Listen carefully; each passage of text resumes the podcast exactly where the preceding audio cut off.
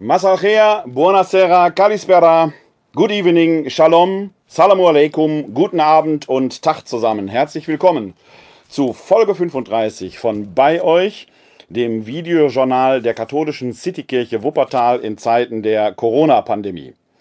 Ich freue mich, dass Sie, dass ihr wieder eingeschaltet habt hier. Mittlerweile ist ja ein fast normaler Alltag eingekehrt. Die Menschen haben wieder zu tun, gehen oft ihren Alltagsbeschäftigungen nach sitzen in den Straßencafés, äh, gerade bei diesem wunderbaren Wetter, das wir draußen haben, sicherlich für viele etwas, worauf man sich gefreut und was man lange ersehnt hat. Trotzdem senden wir hier weiter, wenn auch nicht mehr täglich, aber in unregelmäßigen Abständen, denn das Virus hat noch nicht aufgegeben. Es ist noch nicht in die Knie gezwungen. Im Moment sehen die Zahlen zwar sehr gut aus, ich muss gestehen, wieder mein persönliches, wieder mein persönliches äh, Erwarten. Aber äh, die Zahlen scheinen im Moment zu sinken. Man muss abwarten, was passiert. Bis auf die speziellen Hotspots, die wir haben, etwa in Coesfeld oder in Hückelhofen. Äh, aber dazu später mehr. Hier. Wir senden weiterhin, wie gesagt, in unregelmäßigen Abständen. Äh, weiterhin gilt für uns das Motto aus dem Mund des Auferstandenen im Matthäusevangelium Kapitel 28, Vers 20. Ich bin bei euch alle Tage bis zum Ende der Welt. Und so wollen auch wir weiter bei euch sein. Ihr könnt uns telefonisch erreichen, weiterhin unter 0202 429699675. 0202 429699675 oder schreibt eine E-Mail an bei-euch at katholische-citykirche-wuppertal.de. Dort könnt ihr uns kontaktieren, wenn ihr einfach mal über Gott und die Welt reden wollt, seelsorglichen Gesprächsbedarf habt, theologische Fragen habt oder Anregungen für dieses Videojournal bzw. den Audiopodcast. Wenn ihr zum Beispiel Themenvorschläge habt oder einfach so ein Feedback, ein Feedback geben wollt, darüber freuen wir uns sehr. Alle wichtigen Angaben zu den Kontaktmöglichkeiten findet ihr ansonsten unter der zugehörigen Homepage für dieses Projekt hier. Die findet ihr im Internet unter www.kck42.de slash bei euch. www.kck42.de slash bei euch. Da findet ihr nicht nur die entsprechenden Kontaktdaten, sondern auch alle Hinweise äh, zu der Folge hier Artikel, die zitiert werden, auf die wir verweisen und so weiter. In den sogenannten Show Notes findet ihr die entsprechenden Links. Je nachdem, wo ihr euch umtreibt, oben drüber, bei Facebook zum Beispiel oder unten drunter. Äh, irgendwo werdet ihr da fündig werden und könnt euch damit den entsprechenden Informationen versorgen, beziehungsweise dann euch da durchklicken, wenn ihr das ein oder andere, was ich hier anzitiert habe, euch etwas genauer anschauen wollt. Kommen wir zu den Good News. Ja, wir haben mittlerweile den 60. Tag hinter uns, zwei Monate, die wir mit diesem Virus hier in Deutschland leben. Wir leben wahrscheinlich schon einige Zeit länger damit, aber äh, Anfang Mitte März ist das ja so ins Bewusstsein hineingekommen. Dann kam der Lockdown. Aktuell erleben wir die Lockerungen des Lockdowns und man hat, wenn man so durch die Straßen fährt, durch die Städte läuft, in die Medien schaut, den Eindruck oder man könnte sich fragen, war da was? Okay, es ist nicht alles so, wie es war. Aber der Ball rollt wieder. Es wird wieder Fußball gespielt. Dortmund gewinnt 4-0, Bayern München gewinnt 2-0 auswärts. Das Herz der Deutschen ist wieder da, wo es hingehört, nämlich auf dem Platz. Und das beherrscht das Thema, dass der Ball wieder rollt. Man kann sich dann heiß die Köpfe darüber diskutieren, wieso Heiko Herrlich so blöd ist und die Quarantäne verlässt, um sich eine Hautcreme äh, zu holen. Man kann darüber diskutieren, ob es noch äh, statthaft ist, dass äh, Fußballspieler auf den Platz spucken und über diese besondere Art des Jubels, wenn ein Torschütze vor einer leeren Zuschauertribüne abdreht und dann doch auf Distanz bleibt. All das kann man diskutieren, aber der Ball rollt wieder. Und doch ist diese Szenerie symptomatisch für das, was uns gerade umgibt. Ich weiß nicht, wie es Ihnen, wie es euch gibt geht. Ich finde diese ganze Szenerie irgendwie merkwürdig steril. Die Städte werden voller, aber noch nicht zu voll.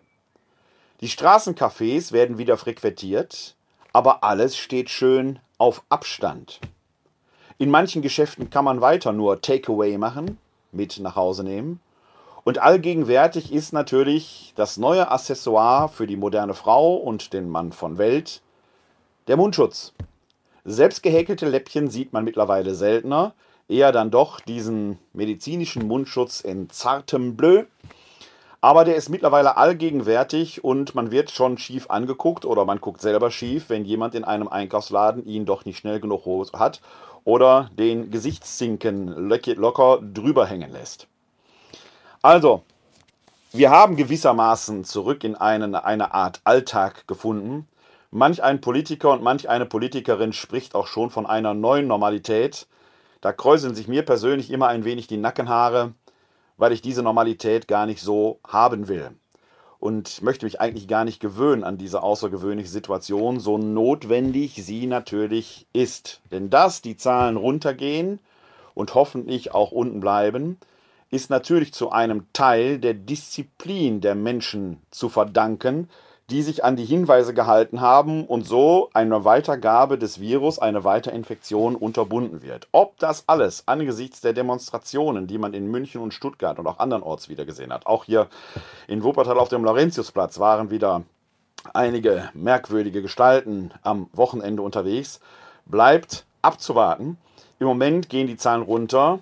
Ich bin gespannt, was die Forscherinnen und Forscher herausfinden, ob es sich mit dem Coronavirus ähnlich verhält wie mit dem Grippevirus, dass es so jahreszeitliche Schwankungen gibt, dass also in der warmen Jahreszeit die Infektionszahlen zurückgehen, dann wäre eine zweite Welle für den Herbst zu befürchten.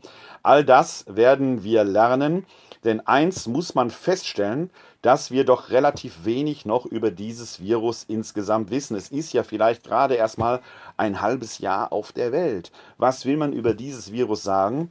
Außer dass man hier und da mittlerweile doch auch, und ich will fast sagen, auch wenn es zynisch klingt, Gott sei Dank, Berichte von Erkrankten liest, die dieses Virus durchlebt, ja vielleicht sogar überlebt haben. Einen bemerkenswerten und wirklich nahegehenden Bericht konnte man jetzt in der Frankfurter Rundschau lesen, vom, verfasst vom Theologen Ludger Ferst, der äh, dort eindrücklichst äh, beschreibt, was dieses Virus mit ihm veranstaltet hat.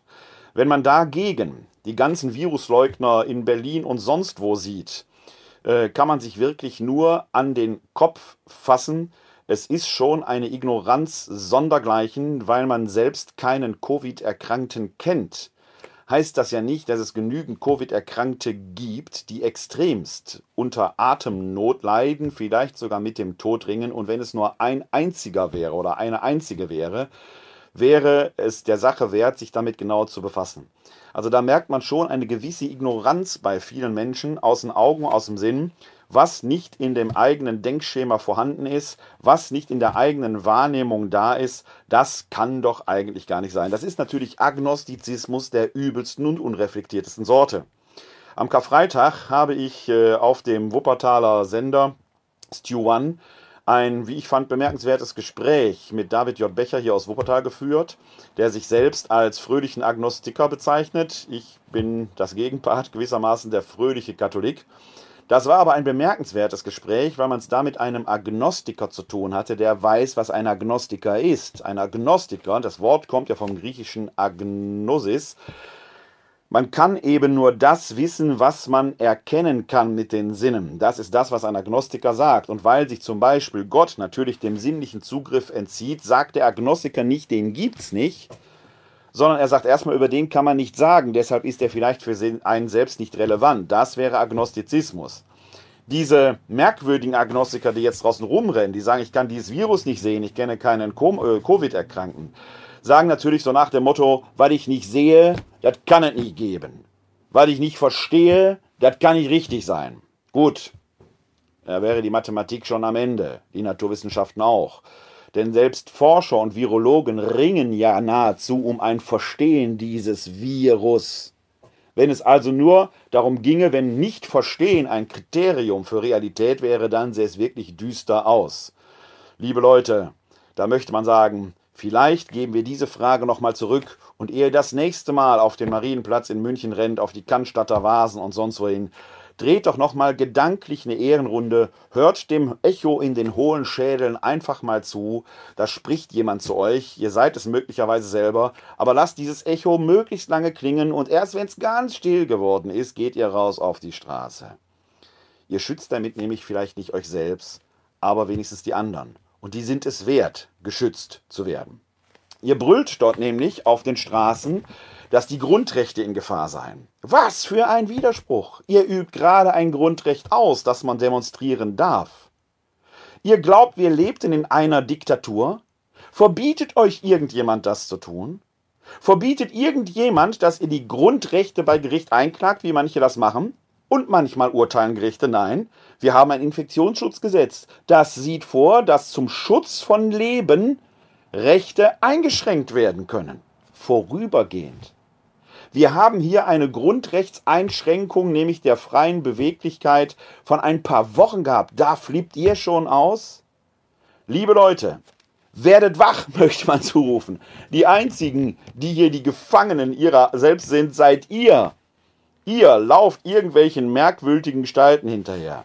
Und in der Tat, es sind bizarre Zeiten, die wir gerade erleben. Bizarr ist nämlich das, was man da sieht, wenn wohlmeinende Bürgerinnen und Bürger, die sich Sorgen um ihre Freiheitsrechte machen, dort zu Zahlen beitragen und dann rechtslastige und rechtsextreme Rednerinnen und Redner auftauchen. Und da kann man nur sagen, ihr habt es wirklich nicht verstanden, wem ihr euch da zur Verfügung stellt. Macht die Augen bitte auf. Wenn, dann macht, organisiert euch eine eigene Demonstration. Kann ja jede und jeder machen in unserem Land. Das ist ein Grundrecht. Das könnt ihr ausüben. Aber ihr unterstützt so gerade die Leute, die mit Sicherheit etwas im Schilde führen.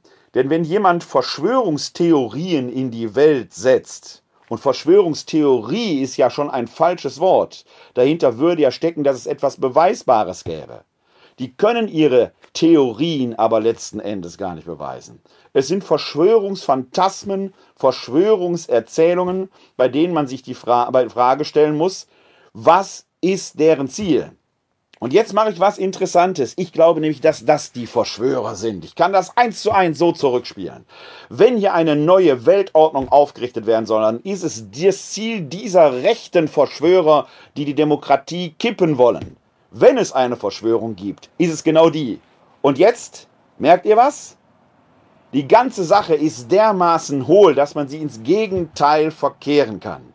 Es gibt keine Verschwörung an dieser Stelle, außer dem Ziel bestimmter Gruppierungen vielleicht doch die Demokratie in die Knie zu zwingen. Und dazu ist dem rechten Gesocks, der Ausdruck sei mir verziehen, offenkundig jedes Mittel recht. Nicht wir laufen wie Schafe den Demokraten hinterher, wenn wir Demokraten sind. Nein, ihr lauft denen hinterher, wenn ihr irgendwelches komische Zeug glaubt. Beispiel aus meinem Bekanntenkreis. Sagte jemand, Bill Gates lässt seine Kinder ja auch nicht impfen. Wisst ihr, wie alt die Kinder von Bill Gates sind? Der jüngste ist 22. Geht doch mal hin und versucht euren 22-jährigen Sohn zum Impfen zu tragen. Viel Erfolg der lässt sich selber impfen oder nicht, das entscheidet er selbst. Merkt ihr was? Merken Sie was?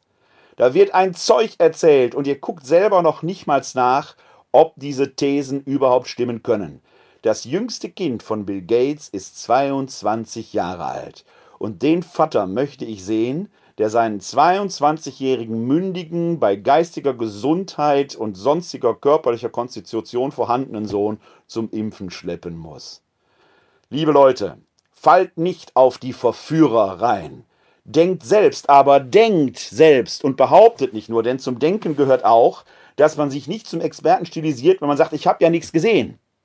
Wir haben oft in diesem Videojournal schon darüber gesprochen, dass zur Wissenschaft das Ringen hört, gehört, die Auseinandersetzung, das Aufdecken von Widersprüchen, möglicherweise das Aufheben von Widersprüchen, indem man die Dinge in eine Synthese hineinbringt. Das braucht Ringen. Das macht man nicht, indem man sich zweieinhalb YouTube-Videos anguckt und dann noch von veganen Köchen, komisch tanzenden Coaches oder schmusig souligen Sängern. Das Thema Präventionsparadox ist auch so ein Thema. Wir sind bisher sehr gut durch diese Krise gekommen, weil es die Prävention gab. Natürlich sind die Zahlen niedrig. Wir haben ja alles getan, um daran zu arbeiten, dass die Zahlen niedrig sind. Präventionsparadox ist aber ein Wort, das kommt weder in Rezepten vor, noch in Soul-Gesängen, noch ist es ein Tanzschritt. Also man muss schon ein bisschen genauer hingucken, als es der eigene Vorgarten vielleicht zulässt. Die Welt hört nämlich nicht hinterm Vorgarten auf an dieser Stelle. In der Tat sind es aber bizarre Zeiten, Und viele befassen sich in diesen Tagen, wo die ersten Lockerungen äh, aufgehoben sind, mit so einer Art Rückschau. Und deswegen habe ich diese Folge ja auch genannt, Revision de Crise. Also es ist Zeit vielleicht für eine erste Revision, eine Rückschau, die aber auch zu einer Vorausschau werden kann. Einen der ersten, den ich zitieren möchte, ist äh, der Journalist Hubert Prante, der in seinem Leitwort in der Süddeutschen dazu Folgendes schreibt. Und ich sage jetzt schon, ich bin an einer Stelle nicht ganz einverstanden mit ihm, denn das gehört ja auch zur Demokratie, dass man Meinungen gegeneinander setzt und diskutiert. Hubert Prantl schreibt an dieser Stelle, Demokratie ist sehr viel mehr als eine Wahl. Eine richtige Demokratie findet an jedem Tag statt. Sie findet statt im mühsamen Begründen, Streiten und Aushandeln. Wenn, ja wenn nicht gerade Corona und also das sich versammeln schwer ist, das Demonstrieren auch. Teams und Zoom und Videokonferenzen werden im Moment gefeiert. Endlich sagen viele, endlich kommen die Leute darauf, dass man Verhandlungen auch via Bildschirm führen kann. Aber je länger das währt, umso mehr wird auch spürbar, dass diese Art der Diskussion kein Ersatz ist, sondern ein Behelf. Videokonferenzen sind keine wirklichen Begegnungen. Dazu gehört das Nebengespräch mit dem Nachbarn, die Verständigung über Blicke und Gesten, das informelle Gespräch in der Pause. Demokratie stellt nicht soziale Distanz her, Demokratie will soziale Distanz überwinden. Der neunmal kluge Einwand, dass man den Lockdown nicht Social Distancing, sondern Physical Distancing nennen sollte, ist ebenfalls ein Behelf. Es ist der wohlmeinende Versuch, den sozialen Verlust begrifflich zu verharmlosen. Eine Demokratie leidet an Ausgangsbeschränkungen, an Kontakt- und Versammlungsverboten, so notwendig solche Verbote kurzfristig auch sein mögen. Der Satz Not kennt kein Gebot ist ein Satz, der nicht zu einer Demokratie und nicht zu einem Rechtsstaat passt. Auch die Not kennt Gebote. Sie sind in den Grundrechten formuliert. Soweit erst einmal das Zitat von Hubert Brandl. Den Link findet ihr später in den Show Notes. Ich bin geneigt, Hubert Brandl in vielen Dingen seiner Ausführungen zuzustimmen. Ich mache im Moment auch sehr viele Webkonferenzen, die habe ich aber vorher schon teilweise gemacht. Also ich habe zum Beispiel auch mit dem Arbeitsfeld 3 Kommunikation, Dialog, Öffentlichkeit im Pastoralen Zukunftsweg der Erzdiözese Köln machen wir seit zwei Jahren immer wieder Webkonferenzen. Und ich muss sagen, dass ich diese Webkonferenzen an vielen Dingen und in vielen Dingen auch als sehr effizient erlebe, gerade weil es keine Nebengespräche gibt. Man ist oft schneller mit einem Thema fertig, als wenn es in einer Live-Diskussion wäre. Es kommt noch etwas anderes hinzu. Normalerweise würde ich mich mit meinem Arbeitsfeld immer in Köln treffen. Das ist von Wuppertal aus mindestens eine halbe Stunde Fahrzeit. Egal mit dem Zug, mit dem Auto, wenn man noch Parkplatz sucht und noch Fußwege machen muss, ist man eine Stunde hin, eine Stunde zurück. Also zwei Stunden Zeit, die fast irgendwie verloren erscheinen. Habe ich bei einer Webkonferenz nicht. Ob eine Webkonferenz aber immer deswegen schon auch umwelttauglicher wäre, kann man auch in Frage stellen, denn was vielen, auch gerade der jüngeren Generation, nicht so bewusst ist, dass Streaming und eine Webkonferenz ist eine Form von Streaming, unglaublich viel Energie verbraucht. Der Rechner heult die ganze Zeit, der Plüfter jault. Und wenn viele in der Welt das machen, wird man sicherlich ein eigenes Kraftwerk, wenn eins überhaupt reicht, dafür schalten müssen. Also, ob das Umweltargument alleine da zutrifft, müssen die Experten an dieser Stelle nochmal klären. Ich gebe Hubert Prantl auch recht, dass das Auseinanderspielen von digital, endlich ist alles digital, gegen die analoge Welt so doch zu kurz greift. Ich persönlich bin der Meinung, dass man analog und digital gar nicht trennen kann. Das Digitale ist eine Kommunikationsmöglichkeit, ein Kanal, ein Medium, mehr nicht. Es gibt keine eigene digitale Welt. Und die Digitalität, wie wir sie heute haben, hat viele Vorteile und viele Möglichkeiten, die neu sind, die man nutzen kann. Auch in der Kirche, auch außerhalb der Kirche. Webkonferenzen in dieser Qualität waren vor einigen Jahren noch gar nicht möglich. Und natürlich stecken da Chancen drin.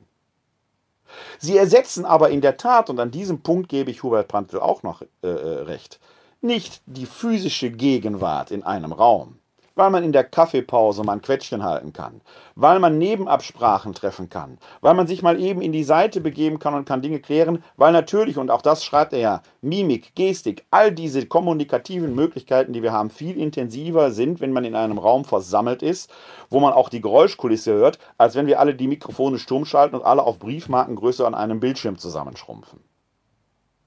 Trotzdem bin ich skeptisch, ob Hubert Prantl in, seinem, in seiner Argumentation so konsequent richtig liegt. Denn erstens, die Videokonferenzsoftware, mit der ich bisher arbeite, Zoom und Webex in Teilen Teams, bieten all die Möglichkeit von Chats. Und was da teilweise in Chats nebenher abgeht, holla die Waldfee. Könnte ich manchmal nur, wenn ich in einem Raum säße, nur mit dem Nachbarn und der Nachbarin links und rechts machen. Hier kann munter quer kommuniziert werden. Und da stecken wieder Möglichkeiten drin, die hätte ich gar nicht, wenn ich in einem Raum wäre. Da passiert also einiges, was auch wieder eine Chance ist, wenn man diese Chancen nutzt. Es gibt aber noch etwas, was da drin steckt, was mich hier stört, denn er spielt diesen Begriff Physical Distancing gegen Social Distancing aus. Und damit trifft er natürlich etwas, was ich auch hier in, bei euch öfter gesagt habe, dass ich sage, wir brauchen die physische Distanz in diesen Zeiten, die ist notwendig, damit wir das Virus in die Knie zwingen können, müssen aber darüber die soziale Nähe herstellen. Da glaubt er, dass das eine Verharmlosung wäre. Und an diesem Punkt, glaube ich, irrt er. Denn er sagt ja hier, dass soziale Distanz, dass soziale Nähe nur in physischer Nähe möglich wäre. Das ist für einen Journalisten schon eine steile These. Denn er schreibt ja Texte in eine Zeitung in sehr großer physischer Distanz zu seinen Leserinnen und Lesern und stellt doch durch die Texte eine Beziehung her. Also ist soziale Kommunikation, soziale Nähe doch bei physischer Distanz möglich. Das macht er doch selber in seinen Texten. Wenn wir früher Briefe geschrieben haben, Postkarten aus dem Urlaub, heute WhatsApp-Nachrichten, äh, Telegram-Nachrichten, iMessage, was weiß ich was. Wenn wir Videokonferenzen machen, dann erzeugen wir dadurch nach wie vor soziale Nähe, auch bei physischer Distanz. Wir alle wissen, das ist nicht dasselbe. Und natürlich würden wir manchmal lieber zusammen am Kaffeetisch sitzen, als Oma per Skype dazu zu schalten. Ja klar, aber es ist doch nicht nichts. Man kann also diesen Begriff Physical Distancing nicht so ohne weiteres gegen den des Social Distancing ausspielen. Ganz im Gegenteil. Die Herstellung sozialer Nähe wird gerade in diesen Zeiten zu einer ganz großen Herausforderung, wo physische Distanz geboten ist. Wir suchen eben nach neuen Kommunikationswegen und wir müssen unsere Kommunikation daraufhin neu abklopfen. Wir müssen unsere Kommunikation vielleicht neu definieren, neu erlernen, wie wir gerade in diesen Medien neu diskutieren, neu miteinander reden. Deshalb ist medial vermittelte Kommunikation, und das ist egal an dieser Stelle noch egal, ob ich das mit einem Stift auf ein Blatt Papier schreibe, den eintüte und wegschicke oder ob ich es mit einer Videokonferenz mache. Beides ist medial vermittelte Kommunikation, übrigens jeweils mit ganz eigenen Chancen, Gefahren, Desideraten und so weiter. Wenn wir diese neuen medial vermittelnden Kommunikation brauchen, stellen wir soziale Nähe her die ist kein Ersatz. Aber sie ist komplementär. Finden wir übrigens schon in der Heiligen Schrift. Denn man sagt in der neutestamentlichen Wissenschaft oft, dass der Apostel Paulus ja Briefe geschrieben habe als Ersatz für seinen Besuch. Da bin ich persönlich skeptisch. Er hat sie in meinen Augen nicht wirklich als Ersatz für einen Besuch geschrieben, eher als komplementär für die Zeit, wo physische Nähe aufgrund der Entfernungen nicht möglich war, um trotzdem in Verbindung zu bleiben. Er bleibt mit seinen Gemeinden in Verbindung, in Kommunikation, klärt darin theologische Fragen, greift in Streitereien ein, äh, es gibt Liebesbekundungen darin oder er kündigt sogar Besuche an. Und an dieser Stelle möchte ich auf einen Passus aus dem Römerbrief hinweisen, wo man das, wie ich finde, ganz schön dran sehen kann, was er mit diesen Briefen macht. Wir finden diesen Passus im Römerbrief, Kapitel 15, und ich lese vor ab Vers 17. Da schreibt der Paulus nämlich,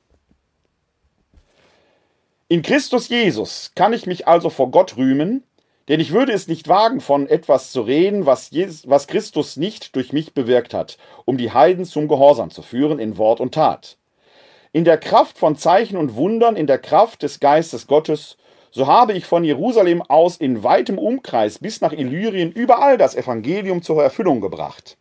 Dabei habe ich meine Ehre dafür eingesetzt, das Evangelium nicht dort zu verkünden, wo der Name Christi schon bekannt gemacht war, um nicht auf einem fremden Fundament zu bauen sondern wie geschrieben steht, Segen werden die, denen nichts über ihn verkündet wurde, und die werden verstehen, die nichts gehört haben.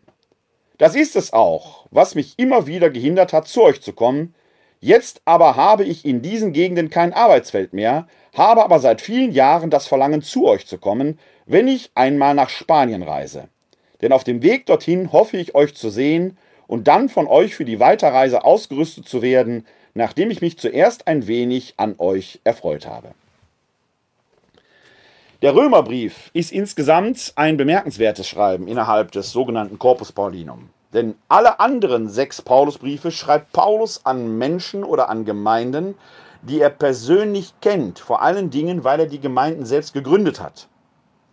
Der Römerbrief scheidet da ein wenig draus aus, denn die römische Gemeinde hat er nicht selbst gegründet, aber er möchte dort Station zu machen, um, wie er selber schreibt, nach Spanien weiterzureisen. Dass dieser Plan aufgrund politischer Widerfahrnisse, er wird in Jerusalem verhaftet werden, er wird es dann bis Rom als Gefangener schaffen, dort enthauptet werden und so weiter, nicht vollendet werden kann, ganz andere Frage. Er schreibt hier deutlich seine Sehnsucht, die römische Gemeinde endlich kennenzulernen, persönlich dort zu sein, aber er kann es noch nicht, deshalb schreibt er einen Brief als Ankündigung. Man kann hier sehr schön drin sehen, physische Distanz, physische Nähe hat einen ganz eigenen Wert und der Brief ersetzt physische Nähe nicht.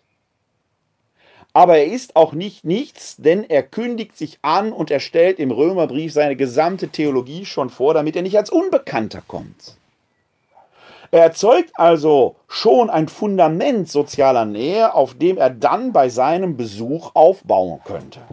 Und an dieser Stelle meine ich, muss man Hubert Prantl widersprechen, bei all dem, wo ich ihn nachvollziehen und wo ich ihn verstehen kann. Und wo ich sage, das Physische hat seine ganz eigene Bedeutung oder wie ich sage, das Analoge hat seine ganz eigene Bedeutung und wird nie durch das Digitale komplett abgelöst werden. Das Digitale ist bestenfalls eine Verbindung, wo am Anfang und am Ende immer Analoges stattfindet. Es sitzt immer ein physisches Wesen am anderen Ende. Jetzt mögen Sie einwenden, was ist mit den Bots? Auch die sind von physischen Wesen, zumindest in der Ausgangssituation, mal programmiert worden. Das ist in meinen Augen schon ein ganz großes Problem der Digitalität, dass ich als jemand, der hier sitzt, vielleicht weiß, gar nicht weiß, ist das Gegenüber, mit dem ich da kommuniziere, tatsächlich eine reale Person oder nur ein Computer? Wird mir da etwas vorgegaukelt? Das Digitale hat auch seine ganz eigenen Fallen. Aber hier geht es letzten Endes darum, dass man Physical Distancing und Social Distancing so gegeneinander gar nicht ausspielen kann. Physische Distanz ist notwendig und doch müssen wir die soziale Nähe erzeugen. Was wir aber noch in diesen bizarren Zeiten lernen, ist, dass es dieses neue Expertentum gibt. Daraufhin habe ich schon hingewiesen. Jeder ist plötzlich Experte. Oder halt! Nein! Es wird ja gerne darauf hingewiesen, dass man eben kein Experte sei. Da habe ich einen bemerkenswerten schönen Artikel in der Taz, nein, in der Zeit gefunden, Zeit Online, hier habe ich ihn liegen, wo, die, wo der Autor Lenz Jakobsen das in meinen Augen sehr schön entlarvt mit Blick auf die ganzen Corona- und Hygienedemos, die es jetzt überall gibt, wogegen einen Impfzwang zum Beispiel diskutieren wird, den es gar nicht geben kann, weil es den Impfstoff ja noch gar nicht gibt. Übrigens wurde ja für den 15. April, für den 15. Mai äh, die große Einrichtung der neuen Weltordnung angekündigt. Ich weiß nicht, wie es Ihnen geht. Ich würde mich ja schämen, wenn ich so einen Quatsch behauptet hätte. Denn bei mir hat keiner geklingelt. Also hier in Wuppertal ging alles so seinen normalen Gang. Und nach dem, was ich so wahrnehme, in anderen Städten auch. Also man sollte vielleicht auch da doch nochmal eine gedankliche Ehrenrunde drehen und mal überprüfen, ob man jeden Blödsinn tatsächlich so glauben will. Die Erde ist ja auch keine Scheibe, wie manche behaupten. Aber ist wahrscheinlich auch, bin ich nur Teil des Verschwörungssystems. Wenn ich gleich hier rausgehe, lege ich das alles hier ab und ein Reptiloid kommt zum Vorschein. Nein, ist natürlich alles Quatsch. Ein Katholik kommt zum Vorschein. Aber der sitzt auch hier vor Ihnen. Also, in der Zeit habe ich in dem bemerkenswerten Beitrag von Jens Jakobsen dazu Folgendes gelesen. Da geht es um die Corona-Demos, die ja mittlerweile, ähm, man weiß nicht ganz, sind die von Rechten unterwandert oder werden sie von Rechten veranstaltet. Egal, auf jeden Fall haben die Rechten die Hand schon drauf.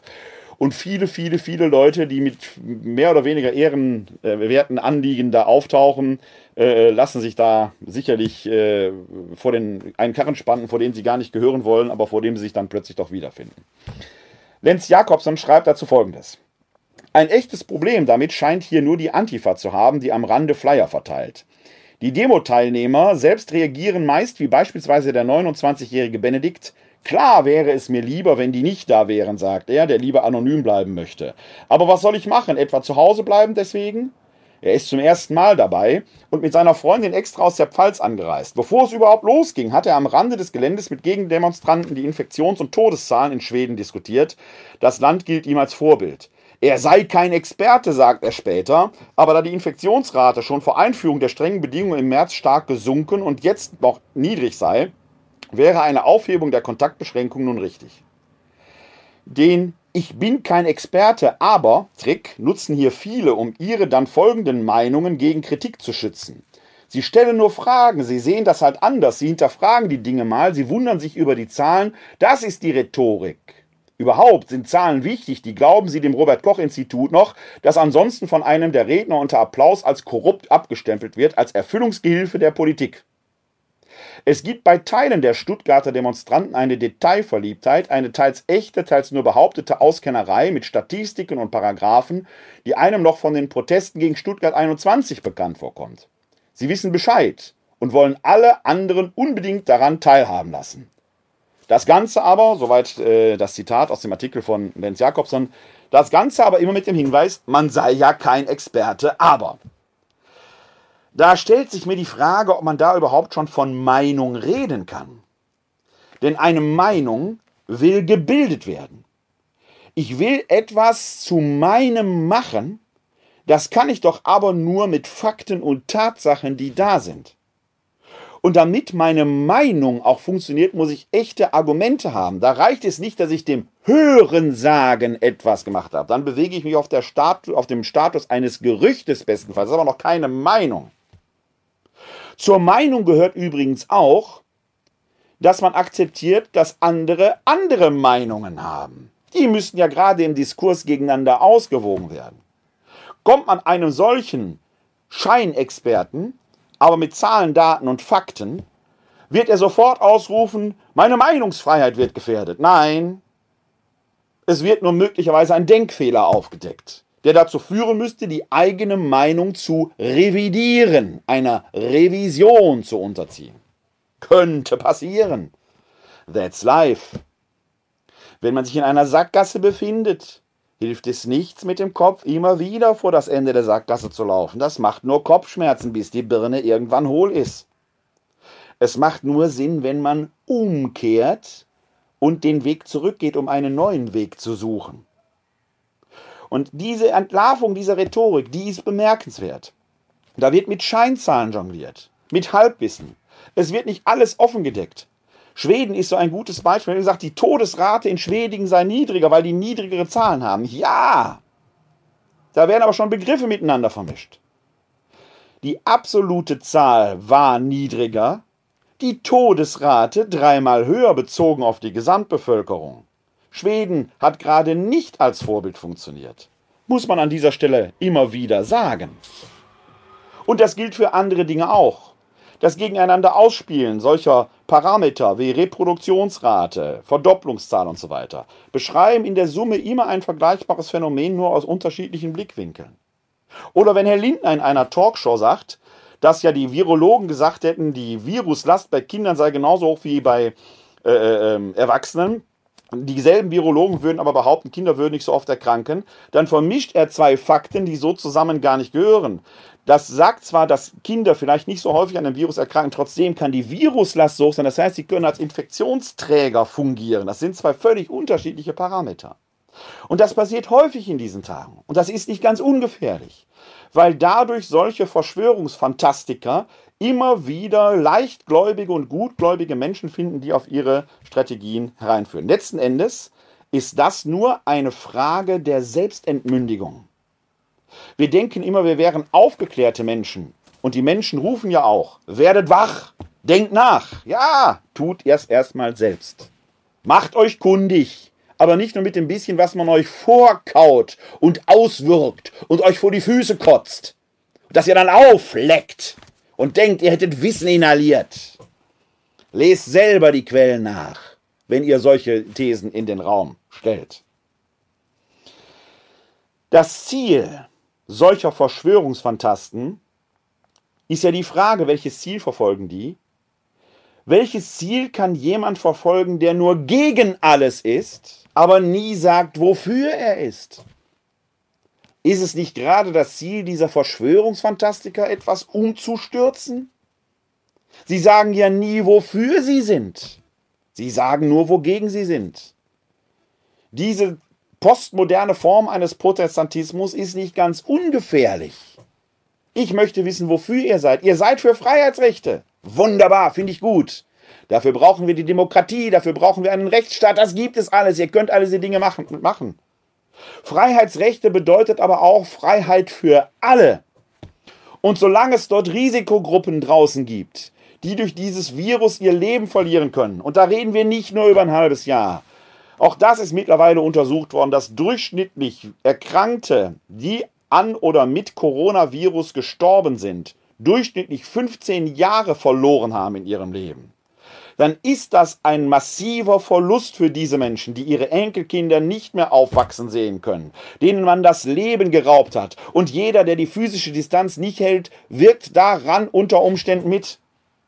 Ein Lebensrecht gilt eben nicht nur für mich, es gilt für alle und das ist die Grundlage der Solidarität. Meine Freiheit endet bei der Freiheit der anderen. Und wer das nicht versteht, der hat die Grundrechte letzten Endes nicht verstanden. Revision de Cris. De Cris. Aus der Rückschau müssen wir aber auch nach vorne schauen. Denn diese Rückschau bringt ja einiges zutage, wo man sich fragen kann, wie soll es in dieser Gesellschaft denn generell weitergehen? Da schreibt in der Taz, wird in einem Beitrag Virusfrist Ideologie geschrieben, eine bemerkenswerte Feststellung gemacht. Nämlich, dass diese Krise, und ich betone noch einmal, dass ich sehr weit davon entfernt bin, diese Krise einfach so als Chance abzutun. Ich glaube nicht, dass Krisen in dem Sinne Chancen sind. Dazu bleiben zu viele in einer solchen Krise auf der Strecke. Aber Krisen sind Entscheidungszeiten, in denen etwas offengelegt wird. Und wenn in dieser Krise etwas offengelegt wurde, ist, dass dieses Paradigma, der Markt regelt alles, so ohne weiteres nicht zu funktionieren scheint. Die soziale Marktwirtschaft hatte ja schon vor der Krise längst abgedankt und es war alles einer effizienten Profitmacherei unterworfen worden. Just in time sollte alles funktionieren. Just in time war jetzt am Ende, weil die Grenzen dicht waren, weil manche Dinge in, weil sie billiger produziert wurden, in Fernost produziert worden sind und jetzt hatte man die eigenen Lager leer. Schutzmasken musste man für teures Geld jetzt importieren. Medikamente wurden rar und knapp, weil man sie in Indien produzieren ließ, wo nichts mehr ausgeführt wurde. Ein amerikanischer Präsident geht einfach hin und lässt in Häfen Waren konfiszieren, die für andere Länder bestimmt sind. Es geht nicht darum, die absolute Autarkie zu haben. Der Weltfriede hängt auch an gegenseitigem Handel. Aber in einer nativen Blauäugigkeit, in einer naiven Auffassung, es wird schon nichts passieren, man ist quasi unangreifbar, muss man doch jetzt lernen, dass ein kleines Virus reicht, um an die Fragilität eines scheinbar stabilen Systems zu offenbaren. In dem Artikel aus der Taz schreibt der Autor deshalb, viel ist geschrieben worden über die Einschränkung der Grundrechte im Hauruck-Verfahren, weniger darüber, dass fast alle neoliberalen Prinzipien über Nacht über Bord geworfen wurden. Der vielgerühmte freie Markt, das oft beschworene Prinzip gesellschaftlicher Freiwilligkeit bei Produktion und Konsum wohlgemerkt und das ewige Heil im Wirtschaftswachstum. Die Apologeten des freien Marktes sind verstummt, denn wir haben im Belastungstest sein Versagen erlebt. Länder oder Regionen, die ihr Gesundheitssystem nach profitorientierten Kategorien umgebaut haben, Beispiel Lombardei, haben sich tödlich umstrukturiert. Und obwohl Pandemien regelmäßig auftreten, haben sie für diesen Fall nicht angemessen vorgesorgt, weil Gemeinwohl nicht profitabel ist. Dem freien Markt gelingt es nicht einmal, selbst Monate nach dem Ausbruch Masken in ausreichender Zahl zu produzieren. Und das scheint mir einer der Hauptknackpunkte zu sein, die wir in dieser ganzen Pandemie erleben, dass wir eigentlich das Unterste nach oben kehren müssten, das Gesamtfunktionieren des Gesellschaftssystems neu bedenken müssen. Ist tatsächlich das reine Wirtschaftswachstum ein Ziel, dem sich die Menschheit aufopfern sollte, das, die Steigerung des Bruttosozialproduktes? Was ist eigentlich dieses Leben? Besteht es nur aus Konsum? Worum geht es im Leben eigentlich? Diese Frage liegt so offen wie nie auf dem Tableau. Ist der Mensch nur noch Humankapital? Wir leben gerade in Coesfeld und in einem anderen Ort passiert das heute auch, Dissen, glaube ich, hieß er, wo in Fleischfabriken zig Arbeitnehmer an Corona erkrankt sind. Warum? Weil sie in menschenunwürdigen Zuständen auf engstem Raum hausen müssen, in Zimmern, die für zwei, vielleicht drei Personen ausgelobt sind, sechs, sieben Personen schlafen müssen in erbärmlichsten Zuständen. Und in der Küche, Küche liegen auch noch fünf, sodass die Heute-Show zynisch bemerkt, die kriegen wenigstens morgens den ersten Kaffee. Und dafür dürfen sie auch noch 270 Euro pro Mann und Monat zahlen, die ihnen vom Lohn einbehalten werden. Schämen sich eigentlich solche Unternehmer nicht? Es werden Tierwohl-Labels ausgegeben, aber die Arbeiterinnen und Arbeiter, die unter menschenunwürdigen Zuständen leben, die müssten demnächst auch auf der Verpackung abgedruckt werden. Das Menschenwohl-Label. Solange der Mensch nur als Humankapital auf diese Weise genutzt wird, und das geht letzten Endes für die Spargelstecher genauso wie für viele andere Leute, wo wir aus Osteuropa die Leute hier hinkommen lassen, damit sie die Arbeit machen, für die wir uns zu schade sind. Solange kann es dieser Welt nicht gut gehen und man darf sich nicht wundern, dass solche Dinge passieren. Was passiert in Coesfeld? Die Leute sind sauer, dass sie noch länger im Lockdown bleiben müssen. Mitleid mit den Arbeitern? Habe ich wenig von gehört. Vielleicht gibt es das. Hückelhofen, Postvertriebszentrum, DPD, auch zig Leute erkrankt. Wohnen die auch in solch erbärmlichen Zuständen oder wie kann das da passieren? Was ist los in diesem Land? Habt ihr es nicht verstanden, worum es letzten Endes geht? Der Markt bereinigt offenkundig nichts. Der Markt scheint Riesenprobleme zu konstruieren, wenn wir unsere Werte nicht neu ordnen und neu hinterfragen. Was ist der Mensch, dass du an ihn denkst?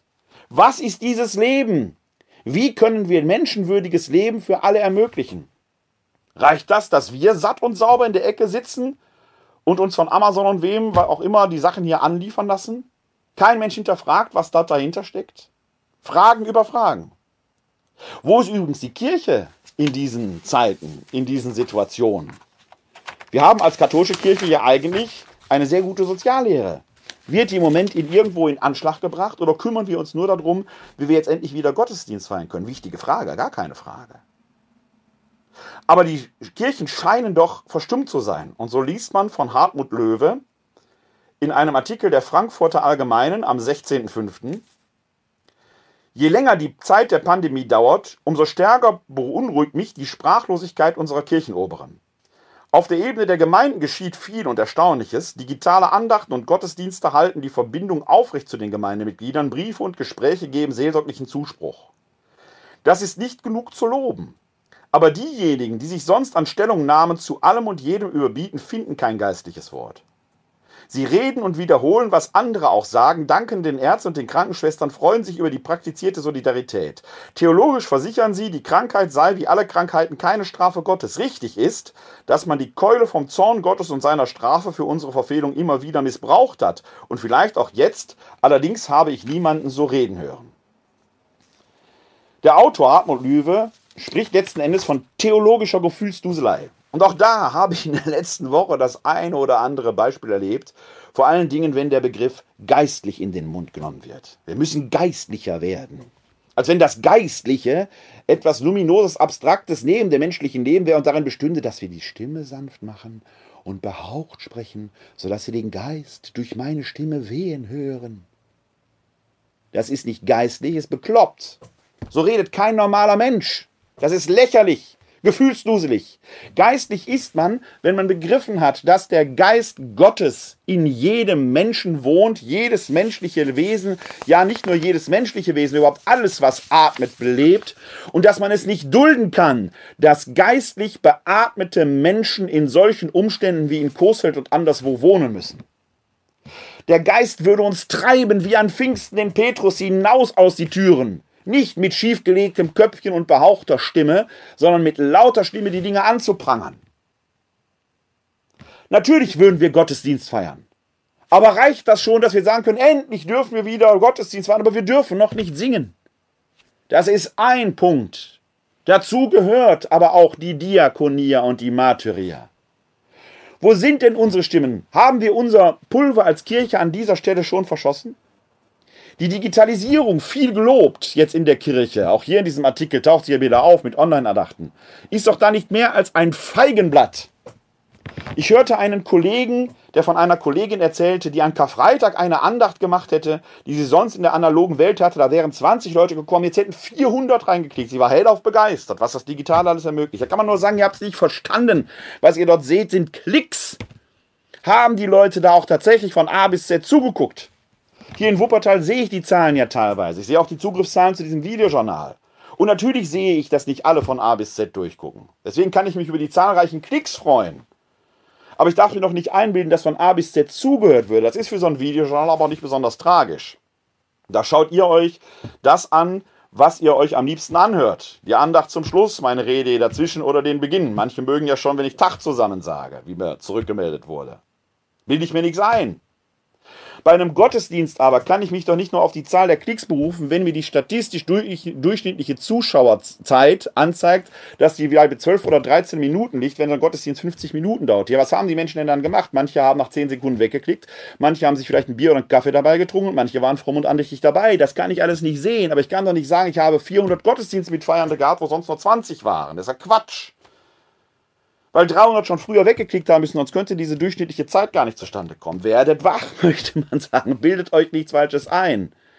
Ein schlechter analoger Gottesdienst wird jetzt in die Inter ins Internet noch hinausposaunt in alle Welt. Jetzt kann alle Welt das Elend sehen. Ein guter analoger Gottesdienst wird jetzt auch von der Welt wahrgenommen. Da trennt sich die Spreu vom Weizen. Ja, das passiert alles. Und die eigentlichen Formate, die das Digitale möglich macht, haben bis jetzt auch nur wenige aufgegriffen und beherrscht. Dass das ein ganz eigenes Format letzten Endes sein könnte. Letzte Woche saß ich im Rahmen des pastoralen Zukunftsweges in einer Klausurtagung, auch der, in der auch Erzbischof Wölki teilnahm, der in einem Wort bemerkte, dass wir uns alle nicht wundern sollten, wenn diese Krise irgendwann vorbei wäre, dass sie einen starken Einschnitt auch für uns als Kirche bedeuten würde. Und das nicht nur, nicht nur wegen der Kirchensteuer, die auch sinken wird, weil die Einkommensteuer ja sinkt. Die Kirchensteuer ist ja an die Einkommensteuer gebunden, 9% von der Einkommensteuer. Sinkt die Einkommensteuer, sinkt die Kirchensteuer. Jetzt schon merken wir doch, dass die freien Plätze von den reservierten Plätzen, die wir in den Kirchen haben, nur in wenigen Fällen tatsächlich komplett genutzt werden. In vielen Kirchen bleiben jetzt schon viele, viele Plätze frei. Und der Erzbischof von Köln stellte wenig resigniert, wenig ernüchtert, aber trotzdem bodenfest, standhaft fest, dass viele jetzt eben feststellen, dass man Sonntagvormittag auch anders verbringen kann. Dass es schön ist, zu Hause zu sitzen am Frühstückstisch. Und dass er nicht glauben würde, dass viele das, wenn die Krise vorbei wäre, wieder zurückschrauben würden. Da kommt was auf uns zu in der Kirche, liebe Freundinnen und Freunde. Stellen wir uns dem oder geilen wir uns nur an Pseudoklicks auf, deren Aussagewert gegen Null tendiert? Jetzt wäre die Zeit, wie Weiland Paulus sich auf den Besuch, der sich auf den Besuch vorbereitet und ankündigt, wenn er mal in Rom sein wird. Er nutzt die Zeit der Vorbereitung, um dann gewappnet zu sein. Jetzt wäre die Zeit, sich für den Tag X vorzubereiten. Sind wir in der Theologie schon so weit, dass wir da diese Reflexion gehen? Wie soll Pastoral unter den neuen Zeichen geschehen? Hören uns die Menschen überhaupt noch? Und wo mischen wir uns ein? Wo sind die Kanäle, in denen wir uns bewegen? Reicht es tatsächlich nur, einen Stream ins Internet zu setzen? Ist das so? Kann es die digitale Kirche in diesem Fall überhaupt so geben? Oder entlarvt sie sich nicht gerade an mancher Stelle sogar eher als Ballon mit sehr viel heißer Luft? Auch in dieser Krise wird sich hier Spreu vom Weizen trennen. Das Digitale ist vieles, nur kein Selbstläufer. Vielleicht müssen wir in dieser Zeit auch lernen, was es heißt, Sakrament zu sein. Sakramente sind für uns Katholiken etwas Wichtiges, Hochheiliges, Zeichen der Nähe Gottes, sehr somatisch übrigens. Sakramente gehen ohne physische Nähe eigentlich gar nicht. Man kann nicht durchs Internet taufen. Man kann den Leib Christi nicht durchs Internet empfangen. Man kann die Hostie nicht konsekrieren, indem ich meinen Bildschirm, mein Smartphone über Brot halte. Das geht nicht. Wir haben aber ein Sakrament unter den sieben, das mir besonders wichtig erscheint. Das das Sakrament der Ehe. Warum? Die Ehe ist in vielerlei Hinsicht ein bemerkenswertes Sakrament. Denn dort ist nicht der Bischof, Priester oder Diakon der Sakramentenspender, sondern die Frau spendet dem Mann das Sakrament und der Mann der Frau. Die spenden sich das gegenseitig. Priester, Bischof oder Diakon assistieren nur bei der Eheschließung. Und da ist schon wieder wichtig. Das Sakrament ist nicht nur das, was vor dem Altar passiert, sondern da beginnt ein Sakrament, das dann bis der Tod die Ehe scheidet, gelten soll. Der Mann soll für die Frau zum Sakrament werden und die Frau für den Mann. Merkt man, ist ein ganz hoher Anspruch, der schwierig ist, aber in einer Ehe, in der ein Partner immer denkt, er oder sie müsste mir doch eigentlich den Himmel bereiten. Diese Ehe wird scheitern. Eine Ehe hat eine Chance zu gelingen, wenn die Denkweise andersherum ist, wenn man denkt, was müsste ich tun, damit du den Himmel auf Erden erlebst. Hoher Anspruch, ein bisschen hochgegangen, aber ich denke, es wird deutlich, worum es geht. Also vom anderen her denken. Einander zum Sakrament und zum Heilszeichen der Liebe Gottes werden.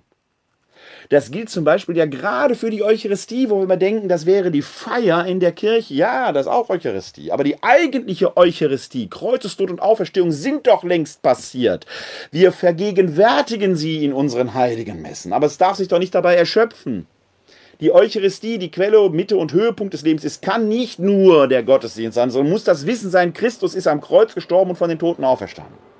Und wenn wir mit dieser Botschaft umgehen, wenn wir darin lernen, dass der Geist Gottes uns belebt, in uns atmet, in allem, was lebt, atmet, auch in denen, die gar nicht glauben, werden wir dann auf eine Weise einander zum Sakrament werden und werden darin, wie Paulus es im 2. Korinther beschreibt, die Danksagung, das ist ja die Bedeutung des Briefes Eucharistie, die Danksagung als Gott stetig vermehren. Das ist ein neues Denken, das wir in der Kirche oder den Kirchen lernen müssen, unabhängig von den sonstigen konfessionellen Unterschieden.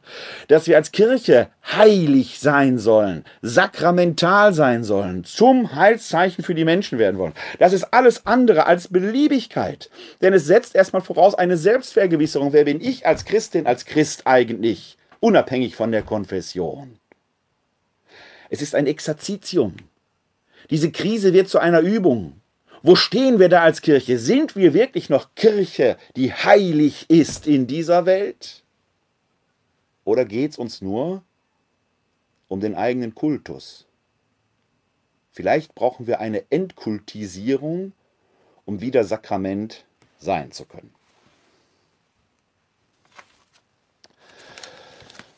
So, kommen wir zur Schlussandacht. Wenn ich den Text jetzt hätte, dann suchen wir ihn schnell im Internet. Wir haben heute den Montag in der sechsten Woche der Osterzeit und da möchte ich den Abschnitt aus der Apostelgeschichte in den Mittelpunkt stellen. Den finden wir in der Apostelgeschichte 16, die Verse 11 bis 15. Lesung aus der Apostelgeschichte. Wir brachen von Troas auf und führen auf dem kürzesten Weg nach Samothrake und am folgenden Tag nach Neapolis. Von dort gingen wir nach Philippi in eine Stadt im ersten Bezirk von Mazedonien, eine Kolonie. In dieser Stadt hielten wir uns einige Tage auf. Am Sabbat gingen wir durch das Stadttor hinaus an den Fluss, wo wir eine Gebetsstätte vermuteten. Wir setzten uns und sprachen zu den Frauen, die sich eingefunden hatten. Eine Frau namens Lydia, eine Purpurhändlerin aus der Stadt Thyatira, hörte zu. Sie war eine Gottesfürchtige, und der Herr öffnete ihr das Herz, so dass sie den Worten des Paulus aufmerksam lauschte. Als sie und alle, die zu ihrem Haus gehörten, getauft waren, bat sie, wenn ihr überzeugt seid, dass ich fest an den Herrn glaube, kommt in mein Haus und bleibt da und sie drängte uns. Wort des lebendigen Gottes. Dank sei Gott.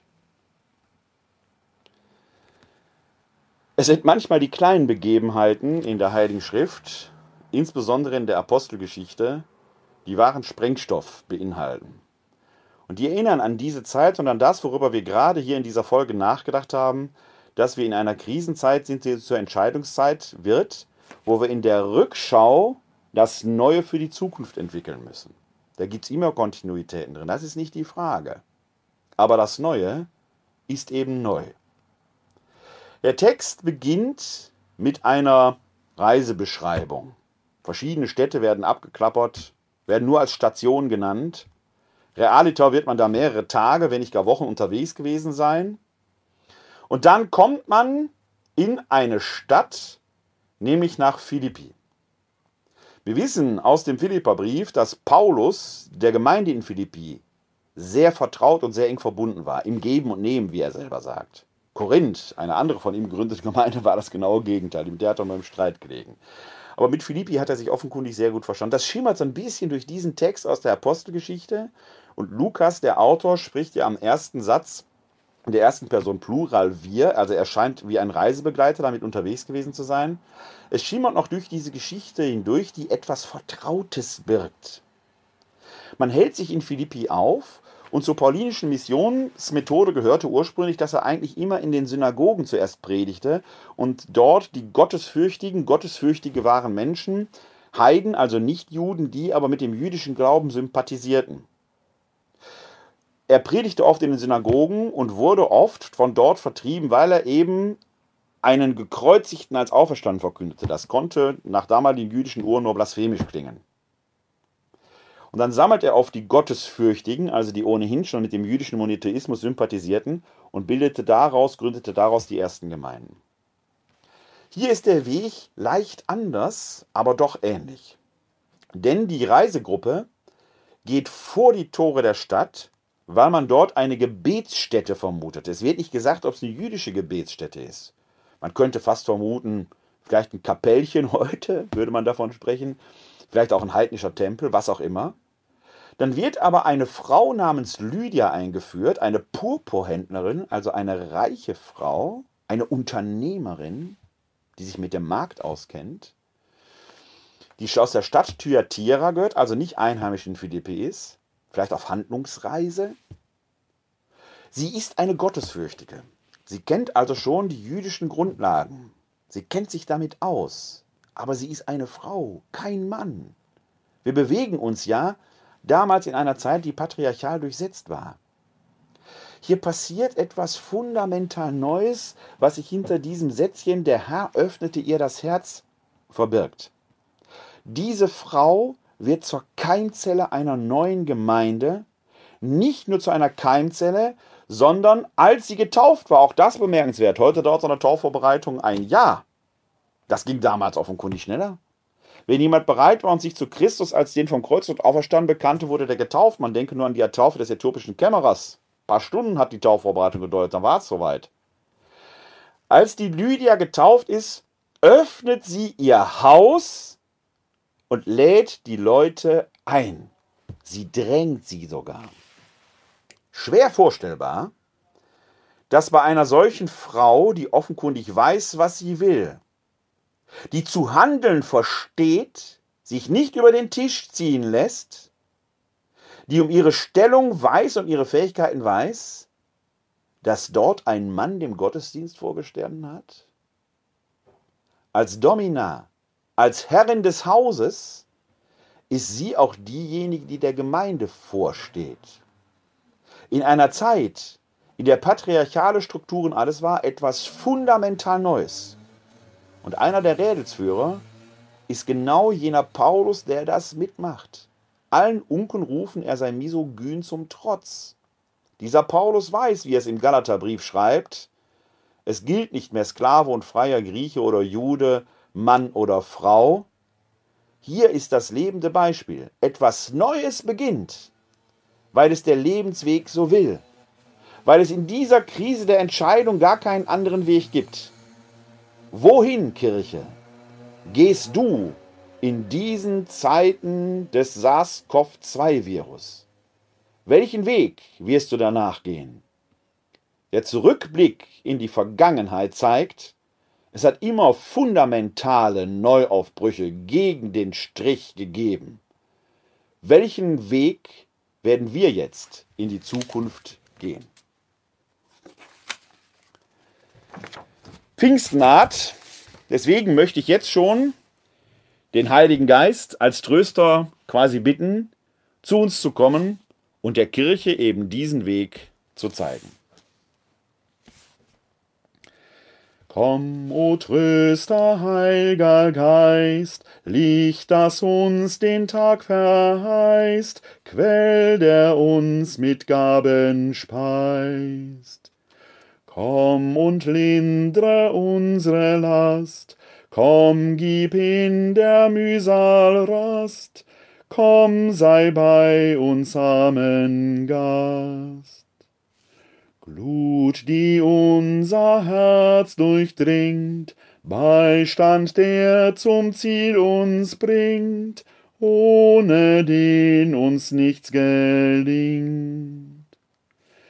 Halt uns, wo wir haltlos gehen, rate, wo wir ratlos stehen, sprich du, wo wir sprachlos flehen.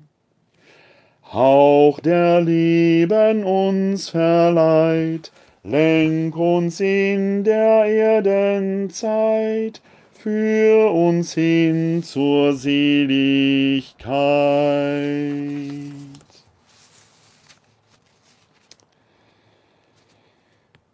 Die nächste Sendung hier von euch wird es voraussichtlich am Freitag, dem 22.05. geben. So Gott will, sonst ein paar Tage später, aber im Moment plane ich für Freitag, den 22.05. Bis dahin wünsche ich Ihnen alles Gute und so möchten ich den Segen Gottes über uns herabrufen. Der Herr segne uns, er bewahre uns vor Unheil und er führe uns zum ewigen Leben. Amen. Das gewähre uns der dreieine Gott, der Vater, der Sohn und der Heilige Geist. Amen. Hosanna, Jeshua. Hilf doch. Gott hilft. Halleluja. Heute ist nicht alle Tage. Ich komme wieder. Keine Frage. Bleiben Sie bis dahin gesund und helfen Sie anderen gesund zu bleiben oder gesund zu werden. Glück auf!